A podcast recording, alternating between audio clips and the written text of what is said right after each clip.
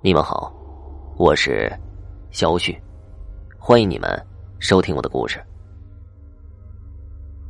柳雷是一个货车司机，租了一个小货车，平常帮助别人拉拉货，生意好的时候每天都在路上跑，生意不好的时候几天都闲在家里。这柳雷结婚不久就有了一个儿子，非常可爱。转眼，柳雷儿子都两岁多了，一家三口的小日子过得非常的幸福。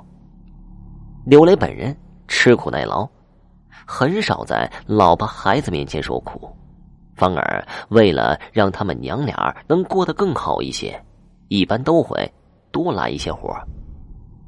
有一天，一大清早的，柳雷就接到了公司派活了，准备出去跑车。结果，两岁的儿子突然大哭起来。刚开始，柳雷还以为儿子舍不得自己走呢，还拍拍儿子的小屁股，好好的哄儿子开心。结果，怎么哄都哄不好了，而且是越哄哭的越大声。一听到柳雷要走，就使劲儿的哭，说什么都不让柳雷走，非让他陪他玩。其实啊。平常柳雷的儿子挺乖巧的，今天不知道怎么，为什么这么淘气。刚开始的时候，柳雷跟老婆还是慢声慢气的哄着儿子，结果就是没用，特别的闹腾。柳雷渐渐的没有耐心了，那边派的活还在催呢，这边孩子哭可不行，即便是心疼又无奈，柳雷看没有办法。便拿起桌上的小书本，对儿子的屁股狠狠的打了几下。没想到孩子闹得更厉害了。柳雷老婆看这打也不是办法，便让柳雷先走，怕那边公司着急。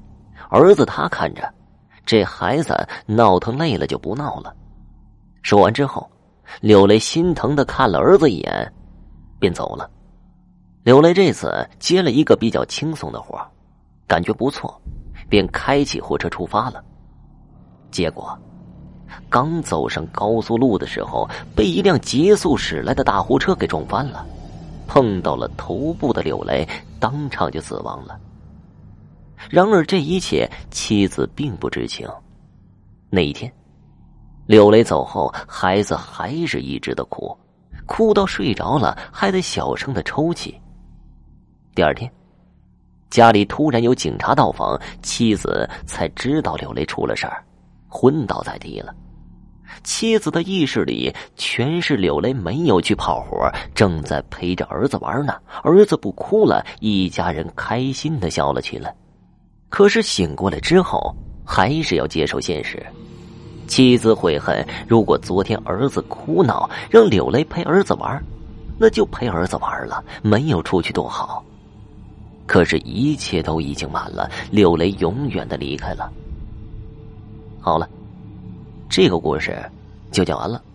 谢谢大家的收听。